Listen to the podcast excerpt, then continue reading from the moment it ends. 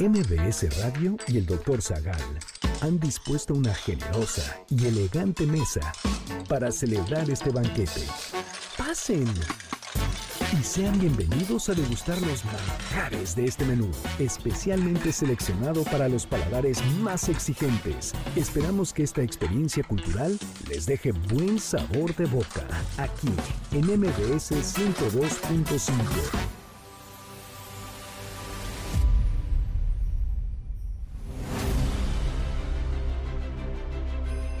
¿Qué platillos se preparan para celebrar la Navidad en Finlandia? ¿Qué tiene que ver Marco Polo con la tradición navideña de Italia? ¿Cómo son las cenas de Navidad en Suecia? ¿Desde cuándo inicia la temporada navideña en Filipinas?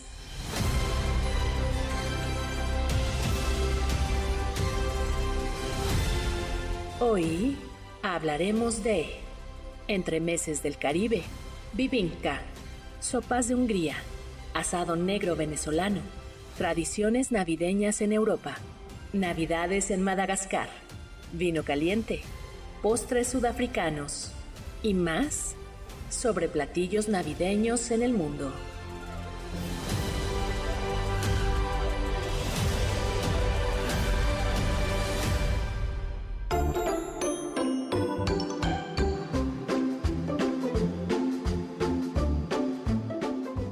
Hoy visitaremos Filipina, la India, Madagascar, Finlandia, Suecia, Francia, España y Venezuela. Pero haremos no un tour cualquiera, sino un tour gastronómico. Y además, un tour gastronómico muy especial, porque será platillos navideños del mundo.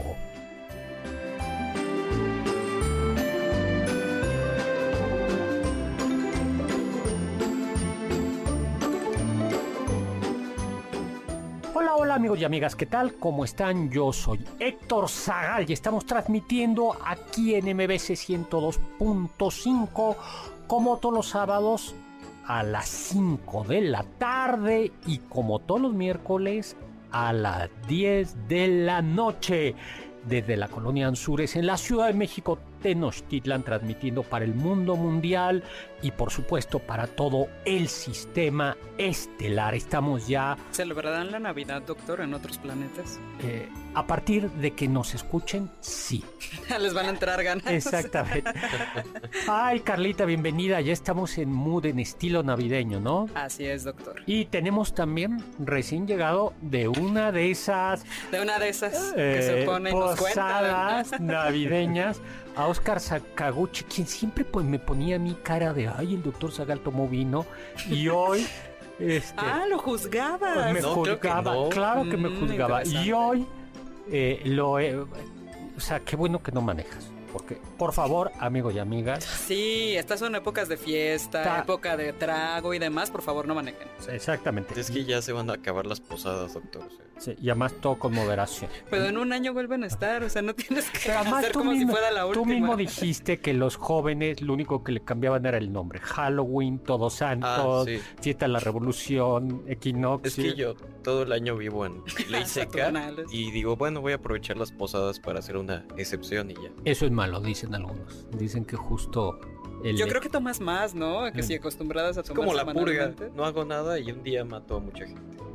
Ya. A ver, Ok. A ver, Aquí no es- apoyamos explica- de No, lo que de eh, decir. eh, por favor, este programa se Me deslinda de las opiniones. pero un día es catártico y saco A ver, todo lo que... explica la referencia cinematográfica Ah, sí, para que no te Ahí sí cancelen. conocen la purga, Eh, eh, ¿no? no, hazla, por favor. Bueno, es una película De ciencia ficción. de ciencia ficción que no existe Distópica. y que Una no estamos distopía. invitando a nadie a que lo practique.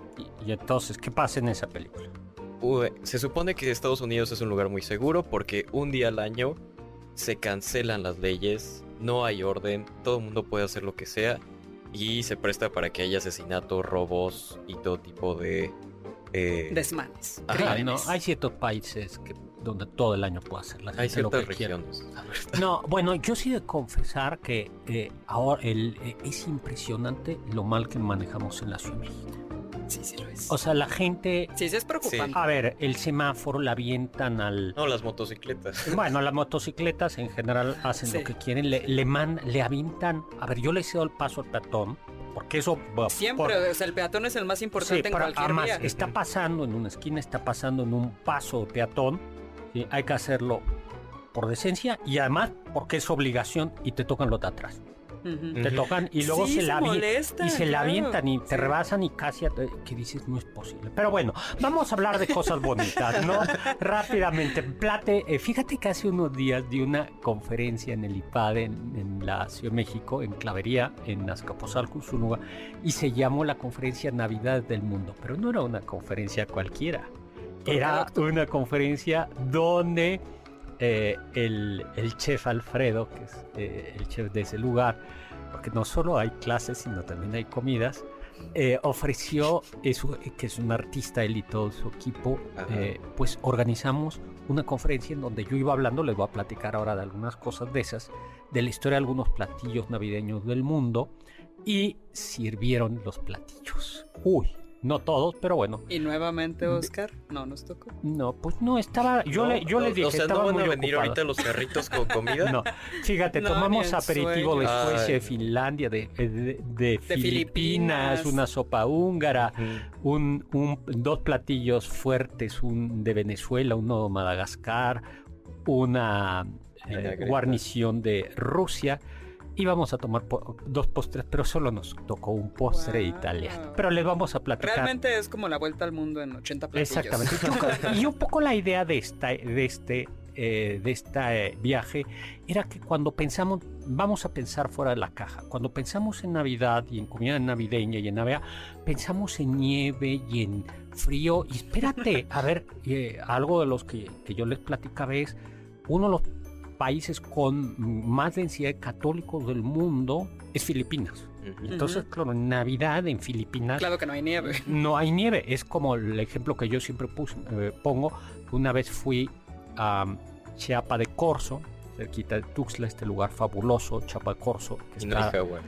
eh, ahí, bueno, no, eh, tiene, está al lado del cañón del sumidero y tiene un- Ajá. unos edificios muy bonitos. Y entonces en el Zócalo, en la Plaza de Armas, que tiene una fuente morisca, había un Santa Claus que estaba a punto de morirse. ¿Cómo? Imagínate, sí, porque claro, Sí, pues era, el calor. era, ya, el, humedad, tro- era el calor. trópico. Entonces Sí. estamos en el trópico. Bueno, no, el- eh, había un calor de aquello es Ujú. húmedo. Y tú veías a Papá Noel. eh, por fortuna llegaron los renos y se lo llevaron al Polo Norte. porque decías, se va morir. O sea, si yo Sí, ya iba. se va a desmayar. sí, se va a desmayar. Estás a 40 grados con humedad. Sí, pues, no, necesita bermuditas. Pero- una tank top. Pues comencemos. eh, entonces creo que esa es la idea, ¿no? Eh, por ejemplo, pensé en Madagascar, que ta- también es un país católico. Hay que tropicalizar a Santa Claus. Eh, Buena esa. no, bueno, a mí yo prefiero traje de eh, baño. eh, los Reyes Magos Sí, ¿por qué no? eh, sí están adaptados al clima, el del desierto ya. Y también el de la India. El de la India es Gaspar, ¿no? Sí. Entonces yo creo que se dividan el mundo. No, no era Baltasar. No, No, Baltasar es de Medio Oriente. Persia. Es Persia. Ajá, es y de Gaspar Persia. es la India. Ah, no, Melchor es de Persia, Y Gaspar es de la India. Gaspar es de la India y Baltasar es de Arabia. Así es. Yo creo que... Bien, vamos a seguir. Bueno, a ver, rápidamente, rápidamente. Un platillo que te gusta y un platillo que no te gusta de Navidad. Carla, Bacalao. ¿te gusta? Me encanta. ¿Y no te gusta? No me gusta. Ay, no. Bueno, el que menos, pero sí me gusta, son los romeritos. Ah, yo iba a decir Romero. ¿Te gusta y no te gusta? Yo creo que. ¿Pavo? ¿Te gusta? Ajá. ¿Cómo? ¿Cómo que cómo? Eh, Es que hay muchas maneras de hacer el Pues, pavo. Eh, relleno como lo hacen las abuelas. Hay muchos Ay, rellenos. sí, hay muchos rellenos. La verdad no sé qué le pone mi abuela. Bueno, el pavo que hace tu abuelita. ¿Y lo que menos te gusta? Sí, los romeritos, no los Sí. Ay, no, a mí se me hace, menos, es que a mí se me hace Ya, como, si- como si golpe. estuviera comiendo moronga. No, no Ay, no, ni no, idea. Se, no, se ven no, igualitos no. y es como. Juan de- Carlos, por favor, desde Fuera, cabina, ciérrele el micrófono. fuera. A mí yo creo que lo que más me gusta es un bacalao bien hecho Ay, sí, y lo que menos me gusta es el pavo. Mm, un pavo. Pero también-. Tiene que ser bien hecho, pero ¿La me- lasaña le gusta? Sí, pero ese no es un platillo típico navideño, creo. Bueno, bu- bueno, que, pero vamos a comenzar con un platillo típico navideño, pero la, la de Finlandia. Soy incapaz de pronunciarlo, pero se llama algo así como lantu latico. Lantu latico. eh, vayamos a Finlandia, este país del norte mm, de Europa, ¿no? Hay que recordar que estos países fueron realmente cristianizados tardíamente, es decir, el cristianismo llegó pronto. Digo, llegó En tarde. el siglo XII, En ¿no, el doctor? siglo XII, cuando aquello estaba, Finlandia estaba bajo la hegemonía de Suecia. Y al parecer fue el rey Eric IX de Suecia quien llevó el cristianismo. Y eh, pues ya para el siglo XII, eh, es el, el siglo XII, y eso es muy tardío, cuando tenemos el registro del primer obispo de Suecia, de Finlandia. No quiere decir que haya sido el primero, sino el quiere decir que se tiene el primer registro. registro, nada pero más. aún eso, eso habla del poco, eh, de lo poco que penetró el cristianismo y que yo creo que explicará después por qué tan fácilmente estos países se hicieron, se hicieron protestantes. protestantes, porque en realidad el catolicismo permeó muy poco y yo creo que en buena medida también explica por qué hoy por hoy, por ejemplo, Finlandia es un país eh, que, eh, como otros países, ha dejado de ser cristiano, ¿no?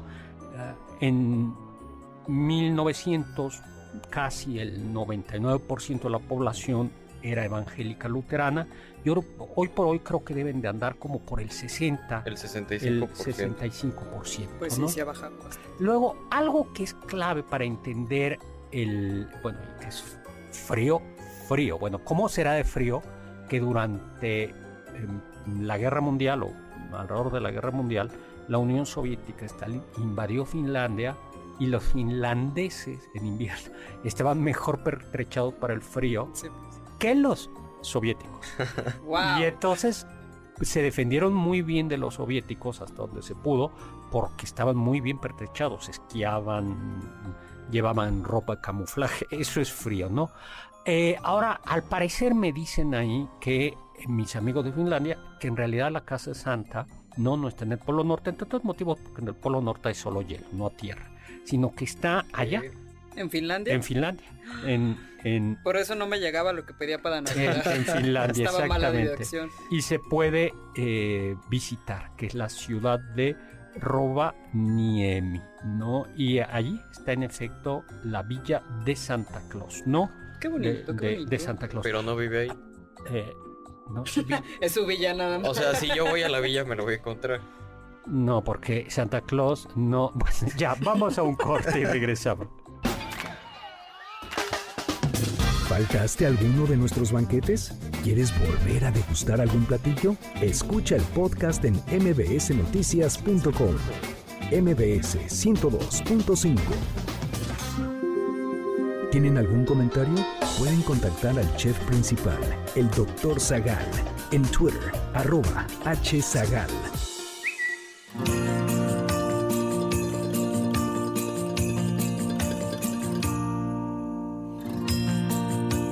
Hola, hola, estamos de regreso. Soy Héctor Zagal en el banquete del doctor Zagal con Carla Aguilar, con Oscar Sakaguchi, con Juan Carlos Castillo desde cabina, pero sobre todo con todos ustedes desde su casa, su automóvil, su iPhone, su lo que sea. No estamos hablando, la verdad es que íbamos a hablar de platillos navideños, pero hemos hablado de muchísimas cosas, pero está bien. Apenas vamos a entrar a hablar de Bueno, navideños. le decía que hay uno que es el lantu latico, o la, o lantu latico, que Así es, un platillo de rutabaga. ¿Tú sabes qué es la rutabaga? Yo tampoco, pero lo aprendí gracias a que lo investigué. Es el navicol. El navicol Y está, por favor, búsquenlo en internet Ah, a ver si podemos Eh, subir una fotografía porque es la mezcla de la col y un nabo. Sí. En el supermercado, en ciertos supermercados de la Ciudad de México se pueden. Se pueden cocinar Ay, yo nunca cosas. lo había visto. Bueno, la verdad es que aquí entre nos es un budín de col- colinabo, ¿no? Ok. El budín, en realidad, budín o pudín, es un platillo muy pobre, es un platillo como de reutilización, ¿no? Lo que, y puede haber dulces o salados y que lleva papa o al- algo que aglutine, ¿no? eh, aglutine o, puede llevar harina. Es que justo, por ejemplo, los tubérculos tienen mucho almidón, ¿no? Y entonces Exactamente. al cortarlos lo que hacen es soltar almidón y eso hace que se cree este pudín o esta masa. Exactamente. Y que frecuentemente de, de no de desecho, sino de reuso. Claro. No, se Porque además le puedes echar muchas cosas, ¿no? Exactamente, ¿no? Entonces este lleva, pues, es un budín de colinabo. ¿Por qué un tubérculo? ¿Por qué crees que los tubérculos sean típicos de algunos platillos navideños de Europa del Norte? Oscar Sakaguchi. que estaba de, te a- estaba distraído como en clase y le pregunto. Tiene que ver también con una tradición parecida, no, bueno, cercana al Halloween, ¿no? No, ¿No? Los tubérculos. yo creo que Porque tiene- es, a ver, según yo es temporada Ah. cuando ya se acaba la Ah, cosecha. Ah, eso es. Y entonces, Ya. pues, como ya se acaba la cosecha, pues la tienen que aprovechar. Y eso también pasa en una, eh, en una celebración que se llama Kekri, ¿no? Que es alrededor de la... De Halloween. De Halloween, Halloween. más o menos. Entonces se empalma y es tubérculos para Halloween y tubérculos para Navidad. Pero en realidad el origen es como mucho, como tú decías, mucho más vulgar. Es, por un lado, los tubérculos resisten más el El frío. frío. El frío en esta época ya no hay vegetales frescos. Y estos tubérculos, por esto los tubérculos son tan comunes en, En invierno. en invierno, ¿no? En, en invierno hay que recordar, eh, bueno, por ejemplo, bueno, eh, que esto, eh, que además el tubérculo no solo, no solo se cultiva, no solo resiste bajo tierra una vez que ya creció, sino que además se puede, una vez cosechado, resiste. Eh, sí, se puede preservar muy bien, ¿no? Pues esto en realidad la, la versión lleva un poquito de leche, migas, o sea, migajas de pan, sea, es muy sencillo, huevo, algo que es esencial es jengibre y que es- ese sí es un Qué lujillo, rico. un lujo. Yo lo probé y sí es muy jengibroso, Ujú. En o sea, es- realidad- es, picante, ¿no? eh, aromático, ¿no? O especioso, o especiado sería la otra. El, el colinado aquí entre nos es como un excipiente. Lo único que es que toma el- el sabor del, De lo que se le ponga. Sí, eh, justo uno de los eh, de las personas ahí de cocina me dijo, mire, probé el colinabo y esto es como el chayote, ¿no? Sabe, sabe, sabe, a lo que, le pongas, ¿no? Eh, ahora está bien. lleva De pimienta. hecho era de chayote. ¿no? de- Nunca no, se por eso cuenta. no te van a recibir. eh, eh, Por el eso no nos llevó. Sí, por por eso, no precisamente. de cosas. Lleva nuez moscada, que eso sí es un lujo, porque eso llevaba de la, iba del oriente, y lleva eh, miel de maple. Poquita miel de maple. Oh. de poquita Ok. miel de maple, que es este jarabe que se saca del árbol del eh, el maple o el arce, ¿no? Es el mismo. Que está, a ver, en la bandera de qué país? ¿Qué dijiste? Nada. Ah, ah, No, si estabas bien. Sí, ah, Canadá. Canadá, Yo- claro. Es que se me quedaron viendo con ahora. Qué tontería dijo. Claro, este. claro. Ese, eh, ese, pues yo lo probé y le puedo decir que es un platillo Rico. curioso. Re- no, sí, yo diría Curioso. que sí, es rico. Sí. Que sí es rico, que sí es rico. Muy bien. Luego, fíjate que otro, algo muy típico, pero no solo invierno, sino que está presente en todas las colonias, en todas las, las cocinas del norte, en la cocina polaca, es la, eh, la sopa de este rojo, ¿cómo se llama? Betabel. De betabel o remolacha. ¿Le gusta el betabel, doctor? A mí sí, pero bien hecho. O sea, hay Ok. una, un- en una vinagreta, es muy... En México hay una ensalada que ya está documentada del siglo XIX en donde se toma betabel, que es la ensalada de... ¿Navidad? Exactamente. Esa, es- esa aparece en el cocinero mexicano, este libro de... Lleva mil- naranja, ¿no? Zanahoria, betabel. Y lo que le quiera poner. Sí, lo que le quieran poner. ¿Lo han probado? Es como un Sí. ponche además, porque Sí. es como líquida. Sí. Es muy Ah. curioso. Pero, pero bueno, hay una sopa de, en Europa del Este que se llama Borch, eh, dependiendo del lugar, y que es una sopa hecha eh, a base de betabel. En realidad hay dos versiones, la de verano, que es fría, y la caliente, que es la, La de típica, la típica mm, de invierno, ¿no? Luego vayamos a, A Suecia. a Suecia. Fíjate que en Suecia allá hay, eh, eh, en Suecia hay una costumbre que es hacia el día de, eh, en realidad las fiestas comienzan, también llega ahí San Nicolás, eh, San Nicolás llega desde el 6 de diciembre. Pero se festeja como desde el 13 de diciembre, ¿no, Es doctor? que ese es lo bonito, que es la fiesta de Santa Lucía. Así es. Santa Lucía, ¿Trae regalos? no, Santa ¿dónde está Lucía lo bonito? Ah, no es cierto. Es la de los ojos, ¿no? es la de los Le sacaron los ojos Sí. porque eran muy hermosos y bueno, ya hemos hablado de Santa. Lucía. Bueno, Santa Lucía en efecto es que 12 o 13 de diciembre, no me acuerdo. 13 de diciembre. 13 de diciembre es su fiesta y ese día las mujeres, estuve además justo con una persona que había vivido mucho en Suecia y me decía, sí, ese día las mujeres y las niñas se visten de blanco y, y- y a veces usan una- un detalle de verde y es como un día de fiesta. Y ese, a Como partir... coronas, ¿no? Sí, eh, eh, eso no me, no me dijo que llevaran coronas a la oficina, pero sí que iban vestidas así. ¿no? Y se come algo así que se llama como lucecat, que es como, yo le encontré la forma de unos ojos. Como, ¿Qué? ¿Sí, lo- sí lo vieron? Ok, muy simbólico. a es- ver, Creo ¿qué tenemos aquí? Ah, Ah, no, ese es Felipe. es como un, el, el lucecat es como un, Es Ay, como un bizcocho, un ¿no? bizcocho, como dos rollitos pegados, ¿no? Ok. eh, dos, dos rollitos pegados. Y que bueno, lo que lleva es típicamente, digamos, es, es un pan, pero lo que debe de llevar es un poco, además de uva pasa Ay, eh, eh, eh, y de Sí. leche y de azúcar, lleva azafrán. Claro, el azafrán Oh, qué elegante. es, es, es caro, ¿no? Ahora, ¿cómo comenzó Suecia? En efecto, está mucho mejor documentado el cristianismo en, en Suecia, ¿no? Eh, hubo un momento, digo, los, los, los eh, europeos del sur intentaron, y alemanes también, intentaron eh, pues misionar o evangelizar aquellos, aquellos lugares, pero en realidad es nuevamente nuestro amigo el rey Eric IX de Suecia el que consolidó y propagó el cristianismo por aquellos ¿no? Em, pero eh, como les decía, fue, relativa, fue relativamente fugaz, porque muy, muy fácil eh, un, un discípulo de Lutero, eh, Olaus Petri, Petri. Petri, que esto había estudiado. Había tenido en- relación directa en con Lutero. Leipzig y, en, y en Wittenberg con Lutero, pues él lleva el, protestantismo a protestantismo a Suecia. Hoy por hoy es uno de los países europeos con menos mm, cristianos eh, del, ¿De Europa? de Europa, sí. Ahora, algo bonito es que si nosotros creíamos que somos los únicos fiesteros, no es cierto. ¿No? ya iremos viendo. La, eh, vemos que ya las fiestas suecas comienzan desde el 13 de Desde diciembre, pero también bueno, terminan. ganamos, ¿no? Aquí empiezan el 2. Es, Un día más. Bueno, si cuentan San Nicolás, pero la Navidad sueca termina, por así decirlo, el 13 de enero, el día de San Nut. Nos ganan. Sí, en Tiene el un día especial para decir aquí se acaba, ¿verdad? Eh, y se es que son más ordenados que nosotros, ¿no? Sí. Y que se Oye, sí. ¿Cuándo se acaba la Navidad aquí?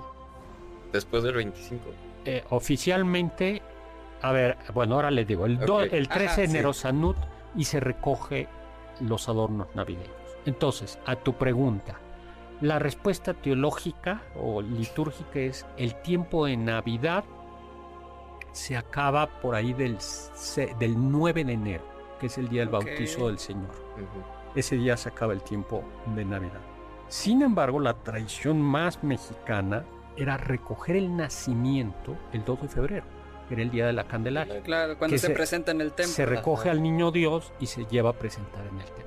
Y ese día lo celebramos con tamales, con lo cual, por eso... O sea, nuestro espíritu navideño dura hasta el 2 de febrero. Y, yo el 25. ese- ya nació ya. todo, todo, ¿no? Por eso no te... Luego, Pero lo interesante es que este 13 de enero es el Sanut es una fiesta, pero además es como la excusa de vamos a festejar mientras estamos quitando las decoraciones Para que navideñas. los niños Ah. se diviertan. a diferencia de lo que sucede en México, que más que bien... se puede es- dejar hasta Sí, agosto. yo o sea, conozco personas que dejan su árbol hasta marzo. sí. Y ale- sí, bueno, vamos a un corte. En contacto con nosotros en nuestra página de Facebook, Doctor Zagal. Ya volvemos a este banquete después de un ligero entremés comercial. Ya volvemos a este banquete después de un ligero entremés comercial en MBS 102.5.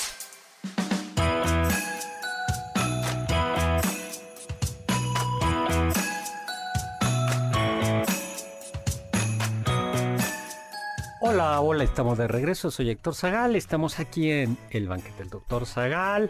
Como todos los sábados a las 5 de la tarde, como todos los miércoles a las 10 de la noche. Y publicamos en, en su tinta en el portal de MBS Noticias todos los sábados. Domingos. Domingos. Domingos, perdón, todos los domingos. Eh, a veces lo publicamos un poquito más tarde porque tenemos que, siempre en domingo, pero Sí. a veces un poquito más tarde porque se nos va la inspiración. Bueno, ay, ya tengo frío. Estamos hablando de platillos navideños y está muy bien Finlandia, Suecia, pero lo mío, lo mío es, Es el el calor. calor. Y yo creo que tenemos que ir a comer bibinka en Filipinas, ¿no?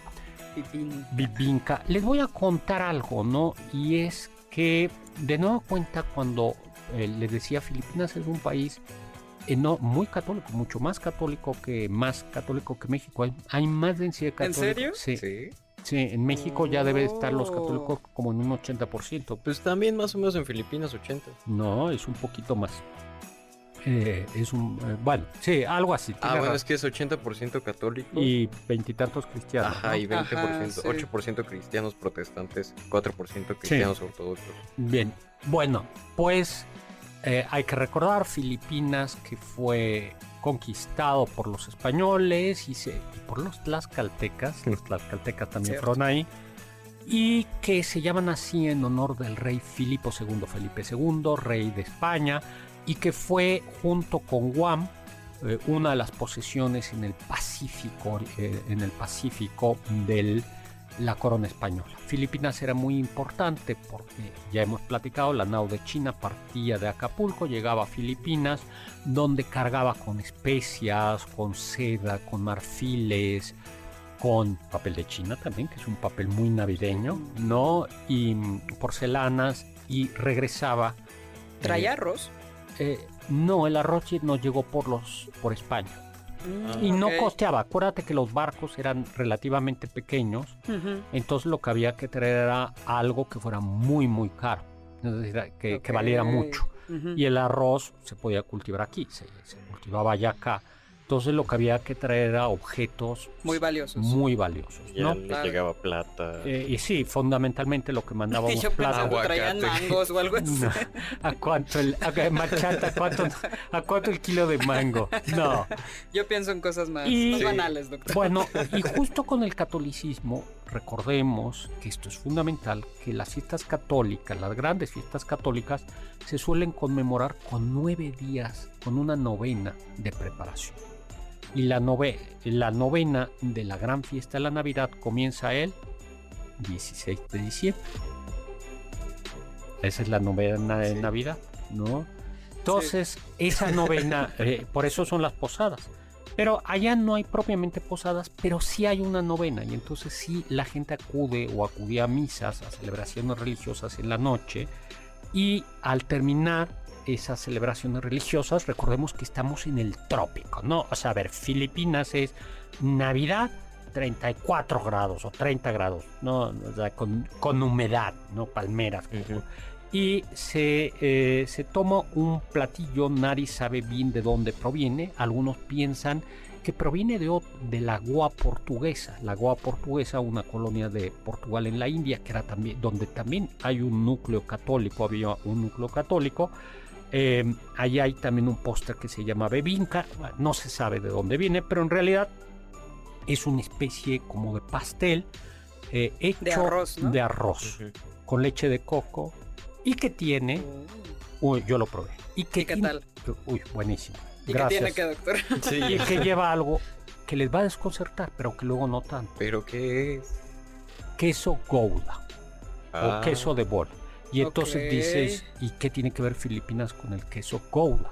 ¿Qué tiene que ver? Pues más o menos lo que tiene que ver con la comida yucateca. La comida yucateca hay dos platillos estrellas de la comida yucateca que se preparan con queso Gouda, a saber, el maravilloso queso relleno.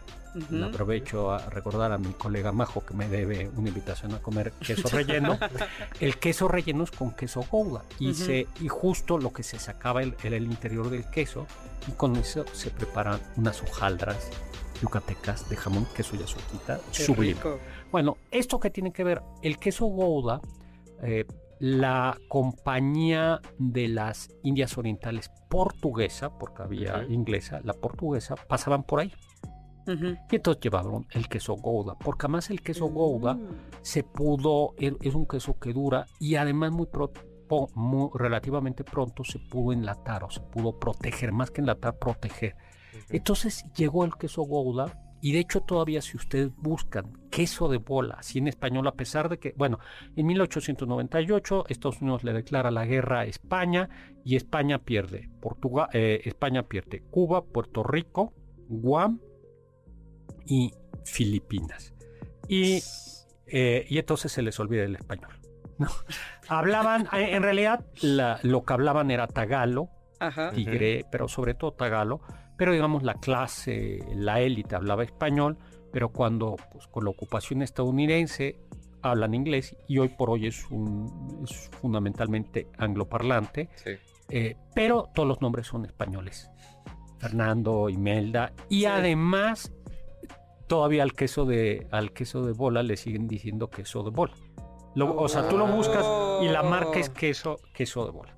Bueno, Ah. pues les puedo decir que es delicioso. Entonces, en estas fe- en estas verbenas del 16 al 24 de diciembre, eh, pues comen este, este delicioso Bibinca. Pero, bibinca. pero informalmente eh, los filipinos celebran desde septiembre la Navidad, ¿no? Pues empiezan las decoraciones por septiembre. bueno, aquí tengo está- entendido. ¿Qué? ma- Bueno, aquí hay ciertas tiendas departamentales que es agosto y ya están vendiendo el arbolito de Navidad. Oye, algo que también se come y que es muy común en otros, en países españoles eh, de tradición que fueron ¿Hispana? hispana, es el lechón asado. De hecho, Mm. creo que en Chiapas mm, es, más común comer lechón que pavo, ¿no? Sí, que Ay, qué padre. el, eh, un lechoncito. ¿Se acuerdan? El de- lechón es rico. el, eh, tú sabes, ¿te, te acuerdas de Babe, de Babe, el porquito valiente? No, ya no me tocó. ¿No?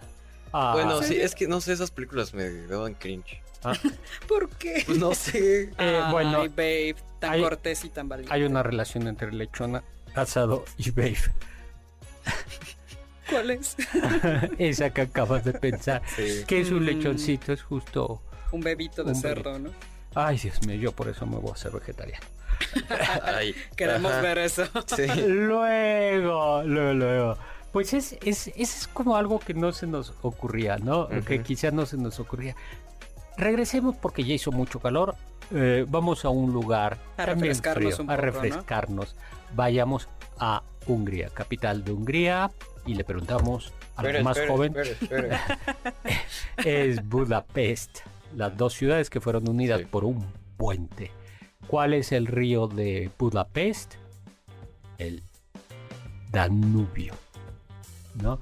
Bueno, pues San Esteban, Sí. eh, debían de ver a Oscar, está con Google tratando de responder, pero Sí. pues no. Eh, los, Necesitamos ya un chip como rápido Google contesta. Así lo ya, Pero sin hablar así el puro pensamiento. Ujú. pues ya no lo- lea los pensamientos del doctor Zagal a ver qué va a preguntar. Con anticipación. Sí. ¿Y qué tal si te ponen a ti uno y te leen tus pensamientos? Eh, Imagínate. No creo que aporten mucho. Eh, Voy a dejar de pensar. Bueno, Sí. Hungría, el centro de Hungría. Es, eh, es una zona que, al menos de la ribera este del Danubio, no fue propiamente conquistada por los romanos, estuvo muy, muy poca ro- romanizada, latinizada, por eso el húngaro es un idioma tan difícil y tan lejano de las lenguas romances, habitado por magiares que fueron eh, en su origen nómadas, bravos, fuertes, mm, grandes guerreros. Y en, hacia el año 1000, eh, hacia el año 1000, eh, el rey Esteban I, bueno, que nació en el 1000 y murió en el 1038, pues Hungría todavía era, era pagana y en buena parte por motivos políticos decidió que, pero seguramente también personales, que le convenía para que los demás reinos cristianos no se abalanzaran. Porque con aquello de vamos a cristianizarlo, no son cristianos y les aventamos el ejército, ¿no? Y entonces... Entonces, para evitar eso, dijeron como nosotros también somos Soy cristianos. ¿no? Y se convirtió. Y de hecho se, eh, se convirtió y se conserva la famosa corona de San Esteban. Y por eso, por eso el- los reyes y los reyes húngaros, los reyes de Hungría serían reyes eh, tradicionalmente eh, católicos, ¿no? Muy, muy, muy católicos, ¿no? A pesar de que estaba, y nos tenemos que ir a un corte y les platico de la sopa de pescado húngara. Regresamos. ¿Están disfrutando el menú? Después de esta pequeña pausa, regresamos al banquete del Dr. Zagal en MBS 102.5. ¿Listos para el siguiente platillo? Quédate con nosotros. Aún hay mucho por picar y la promesa sabrosa, el postre.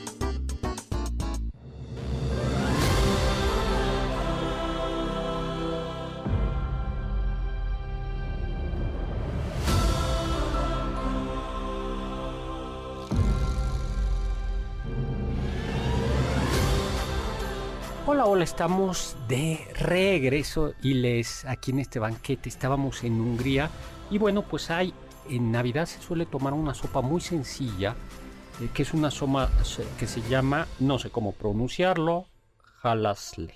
Jalasle. Creo que sí, que quiere decir literalmente sopa de pescado, sopa del pescador. Y como es tradicional, le preguntamos a Oscar Sakaguchi cuál es el mar al que da Hungría ahora mismo. ¿Hungría da un mar? Debiste haber contestado ninguno. Bueno, entonces. Fue prácticamente el- mi, mi, mi pregunta de, oye, ¿cómo que Bueno, mar? No. eh, lo primero que hay que. Esta sopa de- es una sopa del de- es una sopa de pescado, pescado de, de río. De río, de claro. carpa. Danubio, Danubio cruza Sí, a mí el- la carpa no me gusta. ¿No? no, es no, a muy- mí tampoco. Y Ay, además la verdad es que no sé distinguir pescado. no, sí. Sí, sí, Luego, sí, luego se nota. sí. Y además tiene muchos, muchas espinas. Sí. Mm, Muchas, ok. Pero muchas- si van a la marquesa, ¿sí es la marquesa? ¿Allá hay carpas? ¿no? Bueno, hay, pero bueno, hay que las tienen No, ahí en ¿sabes puentes dónde hay carpas? ¿En dónde? Al- a, a un genio, a ver, hay que buscar ahora sí, revísalo en Google, pero creo que hubo un genio que se le ocurrió meter carpas a Xochimilco. Ah, sí. Y entonces- Oh. Las carpas eh, son una especie depredadora Ah, ¿y a y- quién se comía un alajolote? al ajolote. Ujú.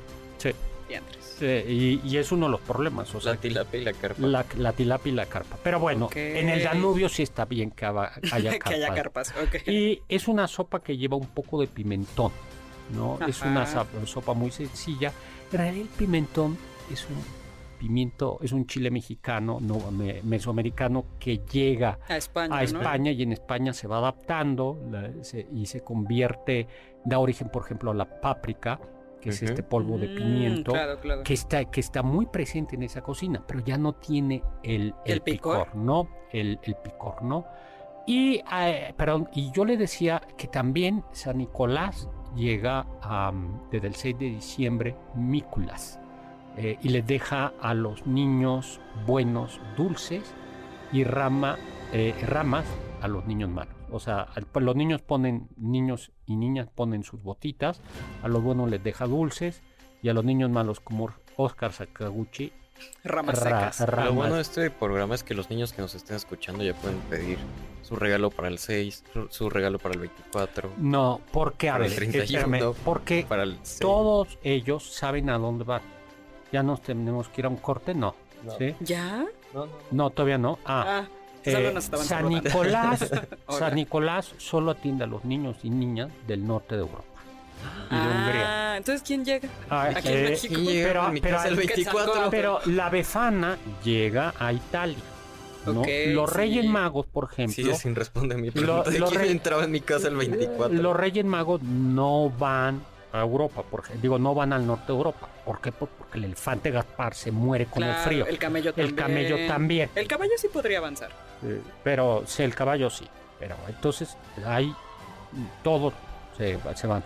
Aquí, bueno, a mí, a mí me traía el 24, el 24 de diciembre venía el niño Dios y Santa Claus. Claro, es el niño Dios quien trae los Ah, regalos. Sí, sí, y sí. yo porque era bueno y también los Reyes Magos. Pero regresemos. Bueno, pues ese es, eh, esa es una sopa, la probé y les quedó muy, muy rica.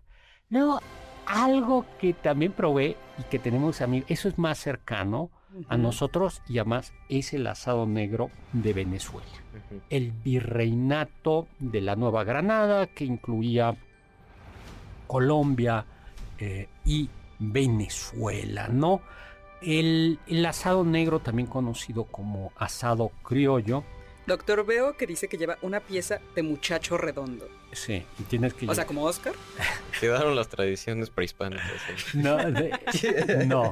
Es- Mucha carne para el pozole, pero ya es Navidad, pues. mu- muchacho es como un redondo de ternera. Ah, Ajá. vaya. Es lo que en España le llaman un redondo de ternera, es un tipo de carne. es- Dice que es un tipo de Mm. corte tomado del cuarto trasero. De O sea, como la picaña. Ah. No, Ok. a ver. No, pues así leí, pero cuarto Sí. trasero según yo no estoy no, no. Ah, no es cierto. Pues, bueno, No, tú sí vas a ser el muchacho redondo Sí, de este ya. asado Oscar. bueno, pues sí, es, es, está hecho con esta carne De- magra, Sí. lleva ajo, eh, lleva salsa inglesa. La salsa inglesa, Ok. Al parecer, es de la India, nadie sabe bien bien, la comercializaron los ingleses, lleva tamarindo, la, la auténtica salsa inglesa lleva Oh, tamarindo y lleva anchoas. Por eso la buena salsa inglesa se tiene que guardar en el refrigerador. Amigos y amigas, si ustedes le dan de esta, eh, si nunca ha estado en la refrigeración, esa segura no es salsa inglesa. Ok. Eh, es una imitación de la salsa inglesa. Ah. Y lleva ají. Y yo ya la probé. eh, lleva mejorana, romero seco, que no es lo mismo que romeritos. Ajíes dulces rojos. Y es muy sabrosa. Se suele servir con plátano. Y es un primo del adobo mexicano. De la Mm. pierna al adobo. Sí. No, ahora el Ah, secreto del asado es que hay que dejarlo macerar, marinar por lo menos 12 horas antes. ¿No? Oh. ¿No? Y lleva, y lleva también azúcar, por eso... eh, Se ¿Qué es lo que se negro. pone negro, no? exactamente, ¿no? Una vez Se- quemada se se, sella pone con negra. azúcar, ¿no? Ujú. Se sella con azúcar, se se- se- Bueno, pues es, es algo, ¿no? Luego, algo que también uno diría eh, que es el pan con jamón, también es de Venezuela. Pan y con que jamón. es un, como un jamón empanizado, no, eh, como un jamón empanado, no empanizado, Ay, ay, como un rollito jamón. Ok. Y ustedes dirían, ¿por qué el jamón es propio de Navidad? Y ya lo hemos platicado. Porque eh, antiguamente se- el jamón ordinario era el jamón serrano. Y es en el siglo XIX cuando a la Nueva España, Se vuelve estos más popular virreinatos el de York. llega un platillo exótico, que es el jamón de York. En la cena... Que venía enlatado, ¿no? Sí. Ese era la gran... el gran cambio, la gran Sí, revolución. Y en el siglo XX, en el, bicentena- en el centenario de la independencia de México, se sirve un desayuno, un brunch, donde sirven un platillo extravagante, rarísimo. Sándwiches de jamón. Wow. Claro, es un sándwich de pan de caja. Sí, claro. con jamón. Con jamón de York. O De sea, York. que ya se nos hace muy normal, pero Sí. es que antes realmente no era Wow. normal. Vayamos a Madagascar. Muy bien, doctor. No, no, no, no, no ¿Con hay los pin- pingüinos de no, Madagascar? no hay pingüinos en Madagascar. Es una isla que está en el Índico, enfrente de África. Es una isla africana, aunque eh, y, hay un platillo que yo probé es acojo sibuanio, que en realidad qui- quiere decir literalmente polluico. Bueno, eh, Madagascar lo que sucede es que eh, fue era una monarquía se convirtió al catolicismo eh, en el siglo, ¿qué fue? A finales del siglo XVIII, el rey Radama I, propiamente el primer soberano Madagascar reconocido por los europeos, que murió en 1825, eh, eh, al cristianismo, perdón, y luego, pues ya hubo su hija, la reina Ranavalona II, pues se acercó al cristianismo, aunque em, se acercó ya definitivamente al, al cristianismo, Bautizó a toda su corte. exactamente, ¿no? aunque permitió que hubiera libertad religiosa. Pero los gandayas franceses dijeron, ay, esto, esto es subdesarrollado y lo destronaron. De- destronaron, por eso dije gandaya, Sí, claro. destronaron a la reina y se quedaron con Madagascar. Ay, los franceses. Eh, bueno, como todos los europeos, ¿no? Pero además, Sí. que, además ven las fotos de los reyes y eh, están vestidos a la usanza europea de los reyes de Madagascar.